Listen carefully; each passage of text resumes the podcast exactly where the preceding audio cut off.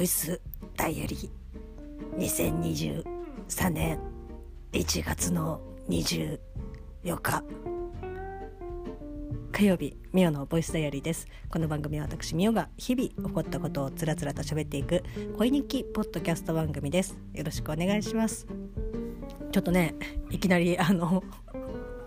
喉に何かが降臨してダミ声になってしまいましたけど大変失礼しました、えー、火曜日ということで皆様いかがお過ごしでしょうか？昨日もねちょっとお話ししたと思うんですけど、まあ、こう毎度おなじみ天気予報ですけどまあねあの今現在の東京まあ私が住んでいる場所はですねまあ、リアルタイムな時間で言うともう12時を回っていて、えーとまあ、12時、えー、と30 0時31分を回ったところなんですけど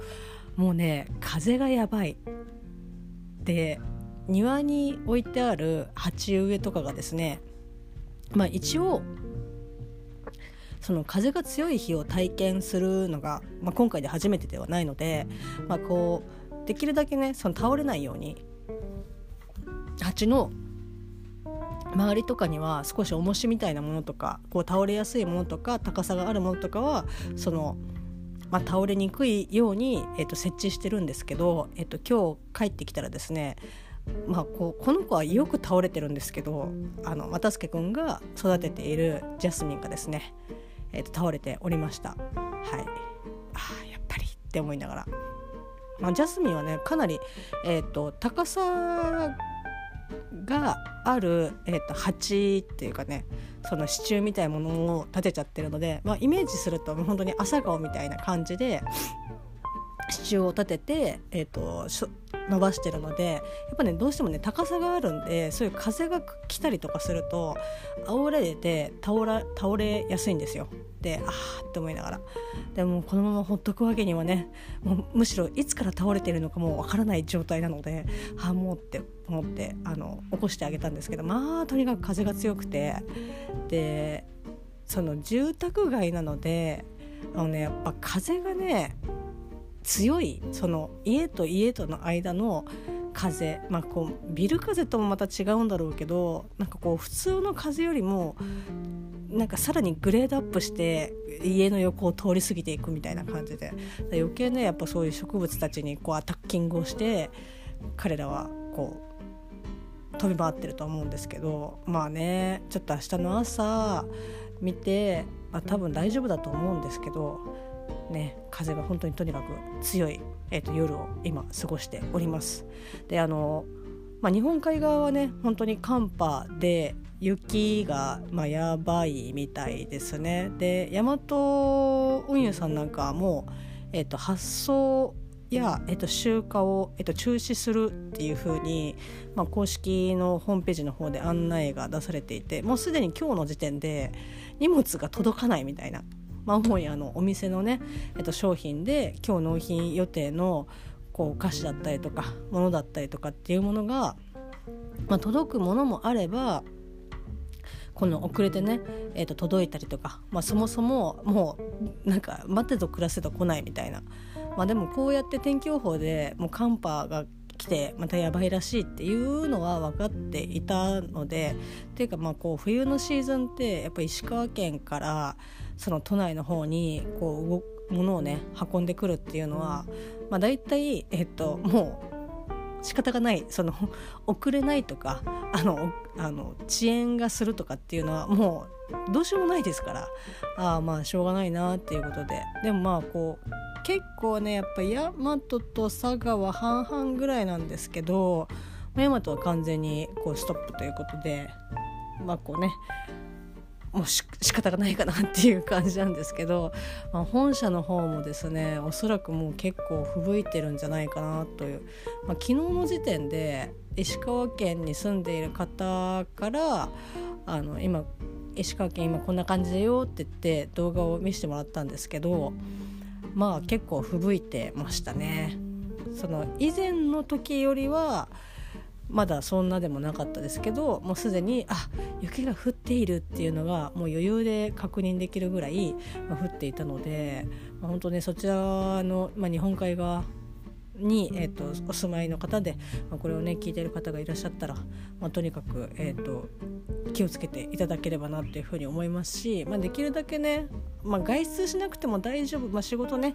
行かなくても大丈夫っていう感じだったら、まあ、やっぱ行かない方がいいかなって思いますし、まあ、こう出たら出たで、まあ、できるだけね早めに、まあ、帰れるのであれば帰ってきた方がいいかなっていう感じだと思います。まあ、とにかくねちょっと今週いっぱいは結構大変だと思いますのでどうか、えっと、皆さんですねご安全にという感じでございます。はいでまあ、そんな感じで、えっとまあ、東京の方はねその雪が降ったりとかっていう、まあ、風が風こそ強いですけど、まあこうね、交通が止まったりとかっていうのは、まあ、こうないので、まあ、明日もね仕事に行かなきゃなっていう感じではあるんですけど、まあ、今日火曜日ということでちょっとなんかね最近こうポッドキャストのなんか読み込みがなんかすごく遅くて更新かけてもなかなかこう読み込めなかったりとかして、まあ、ダゲな時間をですねちょっとまた聞けて最新回をですね聞けていなくて、まあ、大々ダゲな時間プロの方で私はいつも聞いているんですけどちょっとね今朝なんかこう読み込めなくて、まあ、これも完全に私の iPhone のせいだと思うんであれなんかね、全然こ更新されないなみたいな感じで歯車ぐるぐる回ってるけどうーんうんって思いながらちょっとなんかねまだ聞けていないんですけど「まあ、ドラゴンボールの」まあ、映画のねお話をねされているみたいでちょっとさっきね読み込んであなんかこう他の番組さんのやつとかも全部更新されて、まあ、最新の状態に今なってると思うんですけど、まあ、タイトルだけねちょっとさっきちらっと見たら「あドラゴンボールの」まあ、実写のですね。結構昔ですか、まあ、一度あの本編、えーと、ダゲナ時間の本編でも、まあ、その話をですねされておりましたが、まあ、改めて見ての、まあ、感想を、まあ、おそらくお話しされてると思うんですけど、まあ、ちょっとね、えーと早くまあちょっともうそろそろ眠たくなってきてるので明日ねあの明日の分と一緒にちょっとね聞いてみたいなというふうに思いますので皆様ぜひですね「えーと、大々だけな時間プロ」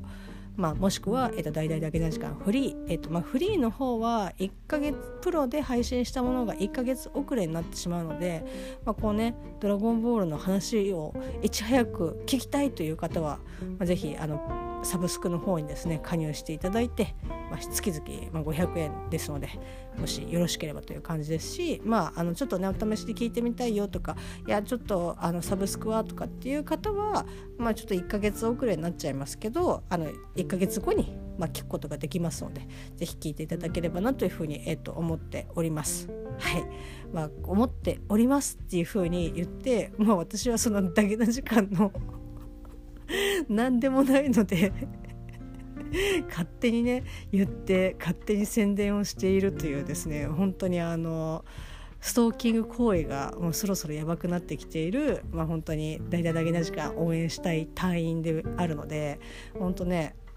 まあこれがお二人のご迷惑にならなければっていう感じなんですけどぜひぜひですね、えっと、これを聞いている方もそうですし、まあ、そういうこれを聞いている方の、まあ、お友達だったりとかご家族だったりとか、まあ、いろんな方にですね、えっと、お勧めしていただいてだけの時間をどんどん広めていっていただきたいなというふうに思っております。は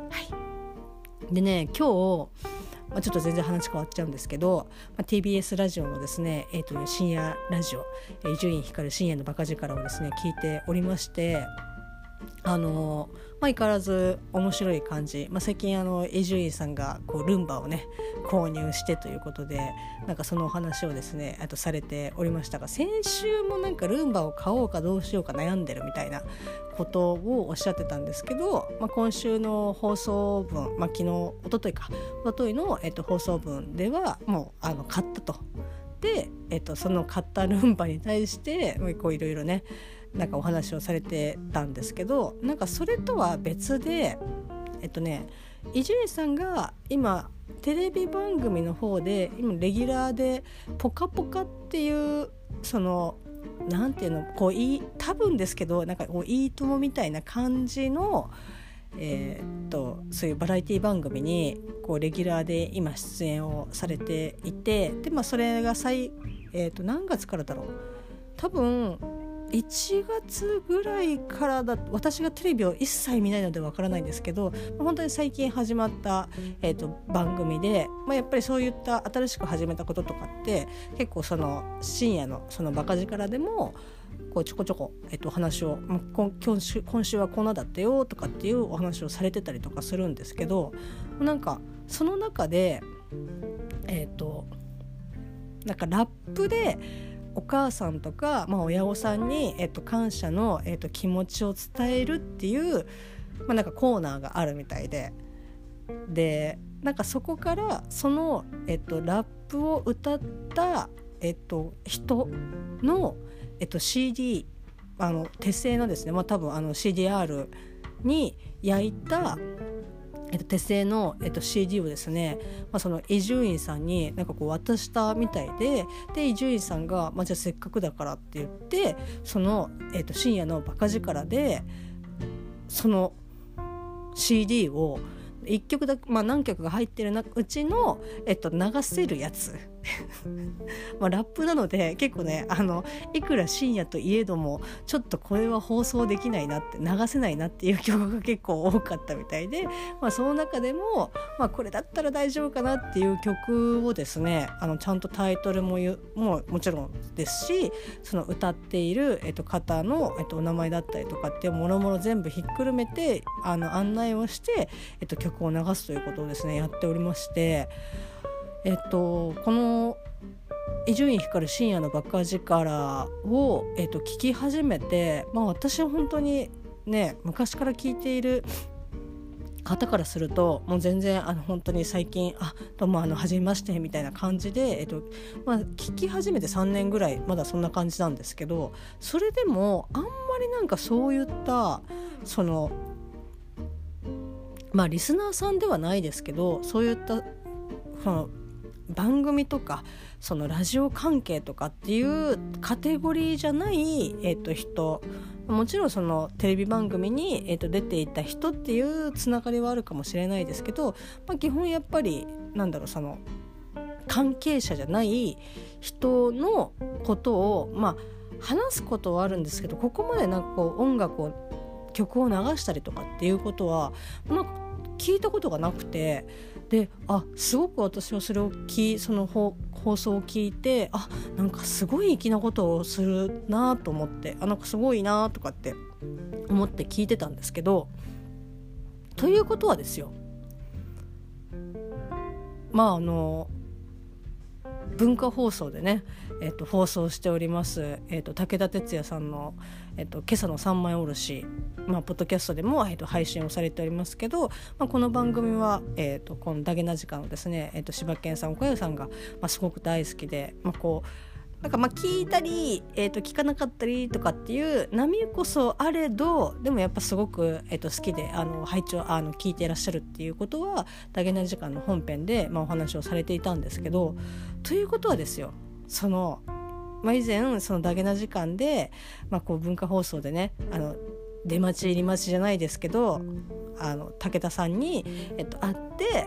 まあ、ちょっとこう思いの丈を伝えるみたいななんかそれでダゲな時間のことをなんかこう話してくれたらっていうふうなことこう希望的なところをね、えっと、ダゲな時間の本編でお話をされていたんですけどこれはワンチャンあるんじゃないかなと。もちろんその伊集院さんと武田鉄矢さんはもちろん別のね人間考え方も違えばあの生きてきたねあの年数も違いますしあのその環境とかも、まあ、全然違うとは思うんですよね。その伊集院さん割となんかこのうーん私の感覚では結構その一般のその方の感覚に割と近いというかまあ、もちろんああ芸能人だなっていうふうに思うところもあれどなんか割とそのそのそういう目線も持てるし一般の、えっと、人たちの目線にも目線もわかるしみたいな感じの方なのかなっていうふうには思うんですけど、まあ、武田さんがじゃあそうかって言われるとちょっとうんっていうところはもしかしたらあるかもしれないんですけどだからこれはねあの柴犬さんと岡谷さんが、まあ、文化放送ね、えっと、浜松町にありますけど 浜松町のあの文化放送のところで、えっとまあ、入り待ち、まあ、出待ちでもいいと思いますけど、まあ、とにかくあのちょっと待ってで、まあ、ワンチャンその武田さんに会えたとしたらなんだろうなその CD 音源をこう渡すのはどうかなってまあこれが音楽と違って、まあ、音楽でもねいいと思うんですけどその音楽の番組じゃないから何とも言えないんですけどなんかこうお手紙と一緒にそういう CD 系のものとかをこう一緒にねなんかその武田さん用のなんか CD とかをこう持ってってまあ本当は短い尺っていいと思うんですけど持ってってだ CM 集とかねなんかそういうのでもいいのかなと思うんですけどなんかそれでこういやなんかあの番組聞いてる子たちがなんかこんなの渡してくれてって言って「あ結構面白いんだよね」って言って文化放送でなんかそれが、えっと、オンエアされ「まあ、だけな時間」っていうポッドキャスト番組みたいなんだけどっていう 武田さんがこんな風に喋るかどうかは分かんないですけど。そこから「いやなんかだけな時間なんか文化放送でやってたらしいね」みたいな。からのそのポッドキャストをまあラジオ聴いてる人ってポッドキャストもまと、まあ、知ってる方多いと思うんですけどそこからこうダゲな時間なんか武田さんの番組で言ってたからちょっと聞いてみようかみたいな感じでこう拡散されていく計画。いやでもなんかそういうのもねなんか結構ワンチャンいけんじゃないかなっていうふうにその伊集院さんのラジオを聞いて 思いました。まあ、あの伊集院さんのラジオで、まあ、武田さんの名前が出たっていうのもあったのであこれはもしやいけるのでは？みたいな。その非現実的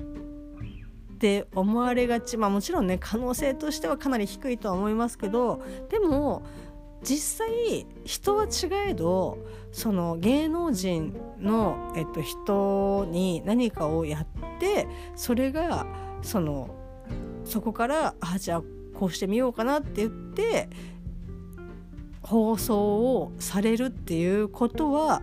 えーと、今回現実として起きてるのでいやこれは 何回も言いますけど武田さんと伊集院さんが同じとは思ってないですけどいやこれはいけるのではっていうふうに、えーと、ちょっと勝手に、えーと思っておりました。まあねなんかうんあの3枚おろし用のえっと CM 音源集とかってどうですかね？その,、まあ、あの三州フルーツ工房さんもそうですしあのぶどう屋いわきさんもそうですし今一瞬ちょっとど忘れしましたけどえっ、ともそうですけどなんかそれ用のなんか CM 音源とかねあの作って、えっとまあ、本編につけて放送今してますけど、まあ、それとなんか似たような感じで今朝の三枚おろし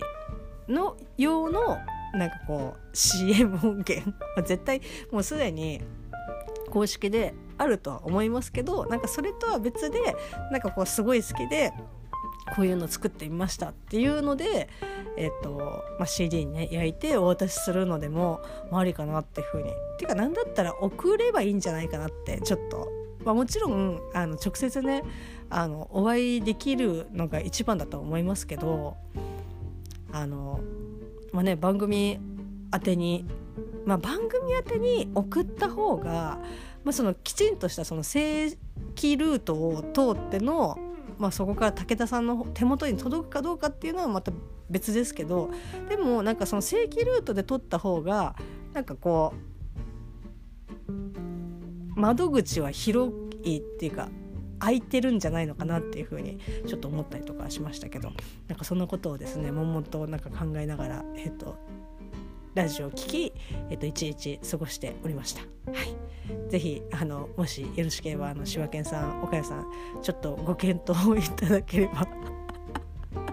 なんだったらあの私本当に毎朝あのね浜松町通ってるのであの文化放送ねああなんか私なんかよりもおはよさんたちがここにいたらなっていうふうに思ったりとかするんですけど全然あのお使いをねあのできますのでいつでもお声掛けいただければと思います。はいでまあ、最後になりますけど、まあ、相変わらずですね、えーと、ゲーム・オブ・スローンズ、まあ、あの今絶賛通信制限が、えーとかかっておりますのでまた？みたいな。言ったかもしれないけどその w i f i が入ってると思ってガンガン動画見たらもうちょっとでお前あのパケなくなるけど大丈夫なの？みたいな感じの案内が来てうわええ？みたいな。でよく見たらうわ 4G だっていう感じでもう今絶賛、えっと、ゲームオブスローンズはあのダウンロードをして、えっと、オフラインで、えっと、見るということをですね。というかそうじゃないと多分もう見れなくなっちゃうのであのまあダウンロードして、えっと、見てるんですけど今第3章の、えっと、前半を見てるんですけどまあ本当にですね気分が下がりますね。まあ面白いんですけどその、まあ、ウォーキングデッドももちろんそうなんですけどそのコミュニティが多ければ多いほど、まあ、エリアがどんどん広話がね、えーと、広がれば広がるほどその一方その頃でっていうのが各いろんなところで起きててでそのまあえっと1エピソードごとに、えっと、半分は、まあ、主人公たちの家の話もう半分はその今から攻めようとしている。そして着々と準備をしている、えっと、人たちの話だったりとか、まあ、もう一個の場所の話だったりとか。でいろいろ話がこう切り替わっていくので、まあ、本当にあこの人たちはどう今後のどうなっていくのかなとかここの戦いはどうなるのかなみたいな感じでそれぞれなんかいろんな味を楽しめるみたいな感じで、まあ、非常にあの面白いんですけどあのねやっぱきついなって思うところはとことんあのなんでこんなことすんだよっていうようなこととかも結構起きていて、まあ、それでもそのなんだろうなそのウォーキングデッドでいうところの、まあ、リックたち。その、まあ、主人公サイド側の人たちでまあまあそんなに無限にされないだろうとかまあこうなんかね大変なことがあってもそのなんとか乗り切って明るい未来がとかあとはそのまあね死なないだろうとかっていうふうにまあどこか心の中で、えっと、思ってたりとかするんですよね。ただ、えっとまあ、この第3章、まあ、後半ぐらいですか。に結構割とドカンと大きいのを投下されてなんかえ今までやってきたことってじゃあ何だったの？みたいなぐらいちょっとねあの一気にテンションが下がりましたね。ちょっと若干あのもう見るのどうしようかなって思うぐらいまああの面白くないとかじゃなくてあ辛いなっていうこんなこんな仕打ちをみたいな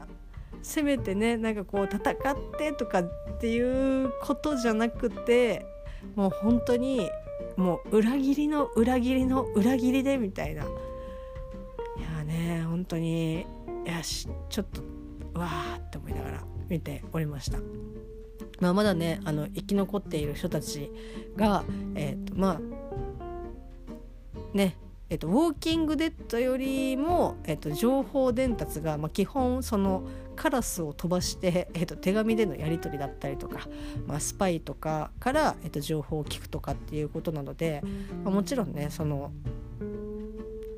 生きてるのか死んでるのかっていうこと自体も分かんなかったりとかするのであれなんですけどまあこう生き残っている人たちがね、なんとか今後意思をつないでまあ私はこういうのがダメなんだろうなって思いますけどもうとにかく報復をみたいな感じで 慈悲？何もやるか？みたいな感じであの思っております。ただこういう人間は多分その正義とかねあの主人公とかには多分なれないかなっていう感じで 真っ先にね殺されると思いますけど。はい。まあそんな感じでですねちょっとゲームオブスローンズしんどいなって思いながら見てるんですけどこれねまああのえっと地上波でやってていたのかどうかっていうのは分からないんですけど、まあ、UNEXT というかそのサブスクで配信をしているからかどうか分からないんですけど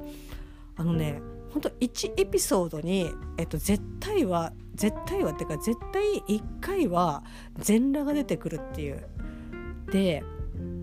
本当にあのまあ、モザイクがかかった状態で、えーと、放送され放送っていうかあのドラマが進んでいくのでえモザイクがかかった状態でドラマが進んでいくって言い方はあれだね。それまあ濡れ場だったりとかっていうのがもう本当に1エピソードに1回はあるみたいな。だからもうね家族で絶対見れない。本当に。一人で見てても私これなんか電車の中で見てて大丈夫かなっていう風にちょっと不安になるぐらいのようなことが1エピソードに1回は絶対ある感じなんですよ。なので本当ねあのキッズたちにはちょっと見せられないっていう感じなんですけどでもまあそのモザイク処理をかけてるぐらいなんで、まあ、実際本当にその現場では、まあ、ちゃんちゃんと全裸まあ本当に全裸状態で男性とかももう全裸の時にはちょっと下にモザイクがかかってるみたいな感じなんですけどこれってなんかねそのうーんまああの撮影現場とかってきちんとしてるとは思うんですけどそういったその俳優さんたちのそうまあねお芝居でそういうのをもう込みで分かってやってるとはもちろん思いますけどなんかねそういうアフターケアとかってちゃんとえしてるのかなみたいな大丈夫かなっていう風にちょっと不安になるぐらいですねみんなポンポン脱いでるっていうのでまあ時代も時代なんであれなんですけど、うん、大丈夫かなっていう風にちょっとさちょっとね不安になってきました。まあ、それぐらいですね本当なんかここんなに脱ぐみたいなでしかもそのカメラでちょっと見えなくするとかカメラってかカメラのアングルで脱いでるように全来に見えるけどでも下は入ってるよとかそういうんじゃなくてもうちゃんと脱いでるみたいな感じなのでこれ大丈夫なのかなって思いながらちょっと不安になっております。まあ、そんな感じの ゲームオブスローンズの、えっとまあ、今の私が見ているところまで思った感想でございました。はい。まあ、あのもうすぐですね、えー、と1時になりますのでもう寝たいと思うんですけど今だ外の方は午後風が鳴っております。皆さんもねあのどうか運転とかねえっ、ー、と煽られないように気をつけていただければなというふうに思っております。それではまた明日。